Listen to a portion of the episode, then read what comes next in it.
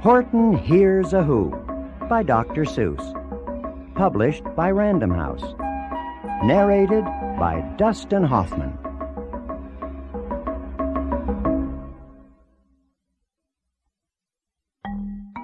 On the 15th of May, in the jungle of Nool, in the heat of the day, in the cool of the pool, he was splashing, enjoying the jungle's great joys, when Horton the elephant heard a small noise. So Horton stopped splashing. He looked toward the sound. That's funny, thought Horton. There's no one around. Then he heard it again, just a very faint yelp, as if some tiny person were calling for help. I'll help you, said Horton. But who are you? Where? He looked and he looked. He could see nothing there but a small speck of dust blowing past through the air. I say, murmured Horton, I've never heard tell of a small speck of dust that is able to yell.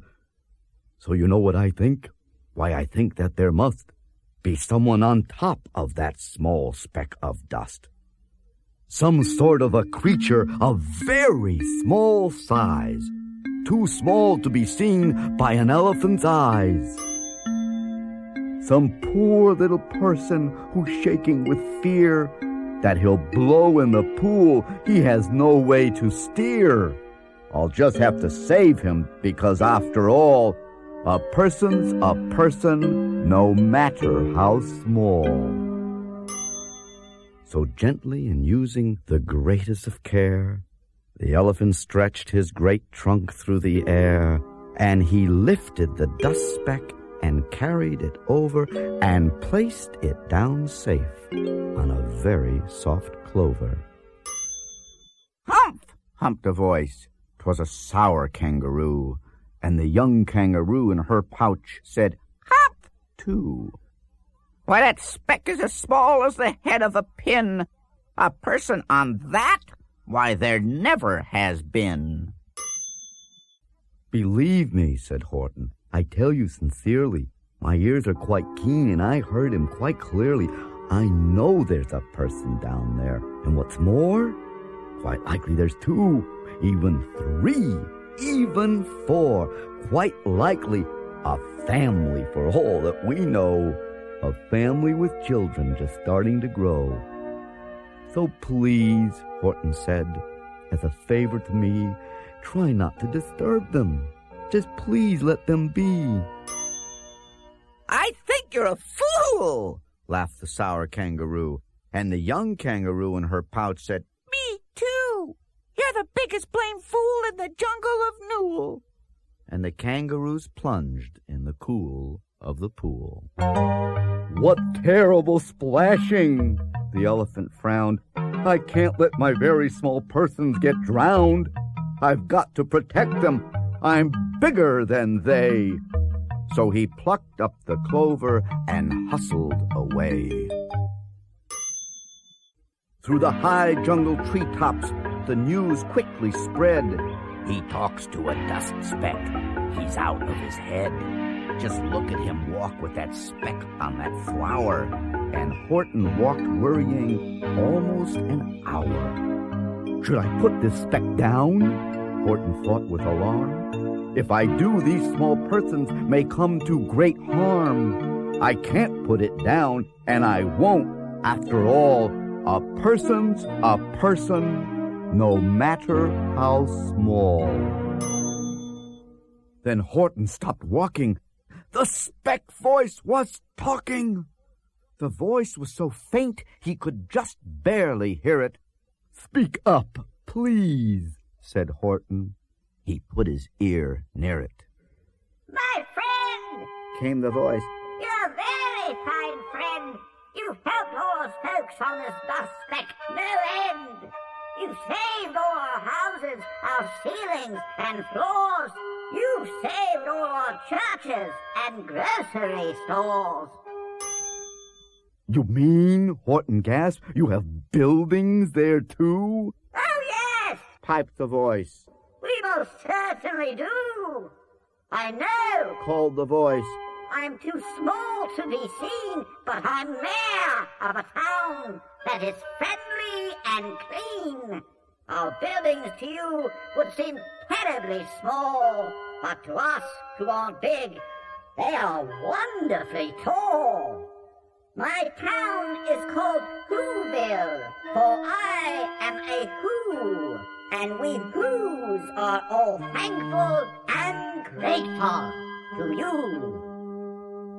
And Horton called back to the mayor of the town, You're safe now. Don't worry. I won't let you down. But just as he spoke to the mayor of the speck, three big jungle monkeys climbed up Horton's neck. The Wickersham brothers came shouting, What rot! This elephant's talking to Whos who are not. There aren't any Whos, and they don't have a mayor, and we're gonna stop all this nonsense, so there.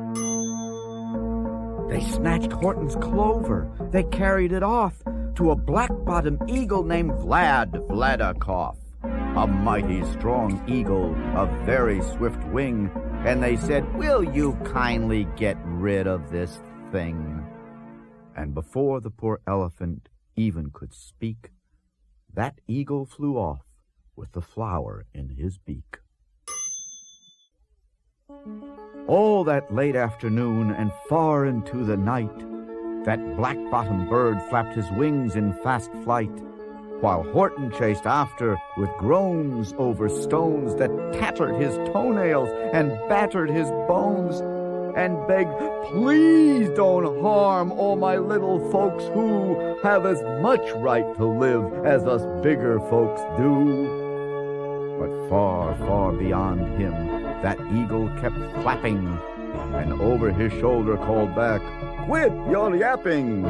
I'll fly the night through. I'm a bird. I don't mind it. And I'll hide this tomorrow, where you'll never find it. And at 6.56 the next morning he did it. It sure was a terrible place that he hid it. He let that small clover drop somewhere inside of a great patch of clovers a hundred miles wide. Find that, sneered the bird, but I think you will fail. And he left with a flip of his black-bottomed tail. I'll find it, cried Horton. I'll find it or bust. I shall find my friends on my small speck of dust. And clover by clover by clover with care, he picked up and searched them and called, Are you there? But clover by clover by clover he found that the one that he sought for was just not around.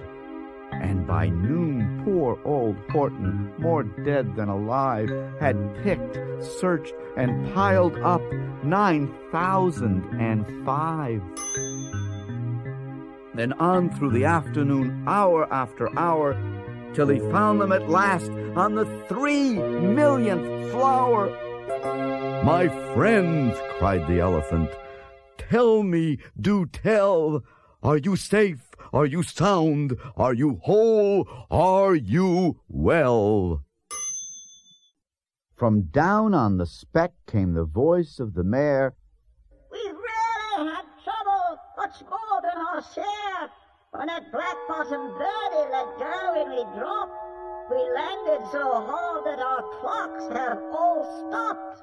Our teapots are broken, our rocking chairs smashed, and our bicycle tires all blew up when we crashed. Sir Horton, please, pleaded that voice of the mayor's. will you stick by us Whos while we're making repairs? Of course, Horton answered. Of course I will stick. I'll stick by you small folks through thin and through thick. Humph! humped a voice. For almost two days, you've run wild and insisted on chatting with persons who've never existed. Such carryings on in our peaceable jungle. We've had quite enough of your bellowing bungle. And I'm here to state, snapped the big kangaroo, that your silly nonsensical game is all through. And the young kangaroo in her pouch said, Me too! With the help of the Wickersham brothers and dozens of Wickersham uncles and Wickersham cousins and Wickersham in-laws whose help I've engaged, you're going to be roped and you're going to be caged. And as for your dust speck, ha!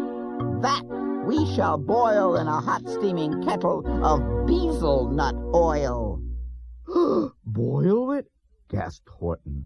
Oh, that you can't do. It's all full of persons. They'll prove it to you. Mr. Mayor, Mr. Mayor, Horton called. Mr. Mayor, you've got to prove now that you really are there. So call a big meeting, get everyone out. Make every who holler, make every who shout, make every who scream. If you don't, every who is going to end up in a beezle nut stew. And down on the dust speck, the scared little mayor quick called a big meeting in Whoville town square, and his people cried loudly. They cried out in fear, We are here!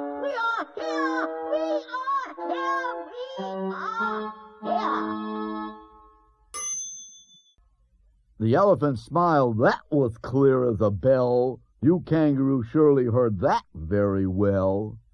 All I heard, snapped the big kangaroo, was the breeze and the faint sound of wind through the far distant trees.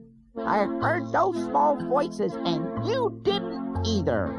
And the young kangaroo in her pouch said, Me neither. Grab him, they shouted, and cage the big dope. Lasso his stomach with ten miles of rope. Tie the knots tight so he'll never shake loose. Then dunk that dumb speck in the beezle nut juice. Horton fought back with great vigor and vim, but the Wickersham gang was too many for him. They beat him, they mauled him, they started to haul him into his cage, but he managed to call to the mayor, Don't give up. I believe in you all. A person's a person, no matter how small. And you very small persons will not have to die if you make yourselves heard. So come on now and try. The mayor grabbed a tom-tom. He started to smack it. And all over Whoville, they whooped up a racket. They rattled tin kettles. They beat on brass pans, on garbage pail tops, and old cranberry cans. They blew on bazookas and blasted great toots, on clarinets, oompas and boompas and flutes. Great gusts of loud racket rang high through the air. They rattled and shook the whole sky, and the mayor called up through the howling mad hullabaloo. Horton! How's this? Is our sound coming through? And Horton called back, I can hear you just fine, but the kangaroo's ears aren't as strong quite as mine. They don't hear a thing. Are you sure all your boys are doing their best? Are they all making noise? Are you sure every who down in Whoville is working? Quick, look through your town. Is there anyone shirking? Through the town rushed the mayor from the east to the west, but everyone seemed to be doing his best. Everyone seemed to be yapping or yipping. Everyone seemed to be beeping or bipping. But it wasn't enough, all this ruckus and roar. He had to find someone to help him make more. He raced through each building, he searched floor to floor. And just as he felt he was getting nowhere and almost about to give up in despair, he suddenly burst through a door, and that mayor discovered one shirker, quite hidden away in the Fairfax Apartments, apartment 12J. A very small, very small shirker named Jojo was standing, just standing, and bouncing a yo-yo. Not making a sound, Not a yip, not a chirp, and the mayor rushed inside and he grabbed the young twerp. And he climbed with the lad up the Eiffelberg Tower. This Cried the mayor, is your town's darkest hour. The time for all Whos who have blood that is red to come to the aid of their country. he said. We've got to make noises in greater amounts. So open your mouth, lad, for every voice counts. Thus he spoke as he climbed. When they got to the top, the lad cleared his throat and he shouted out, Yap! and that yop, that one small extra yop, put it over. Finally, at last, from that speck on that clover, their voices were heard. They rang out clear and clean, and the elephant smiled. Do you see what I mean? They've proved they are persons, no matter how small. And their whole world was saved by the smallest of all. How true! Yes, how true! said the big kangaroo. And from now on, you know what I'm planning to do. From now on, I'm going to protect them with you. And the young kangaroo in her pouch said, Me too! From sun in the summer, from rain when it's fallish, I'm going to protect them, no matter how smallish.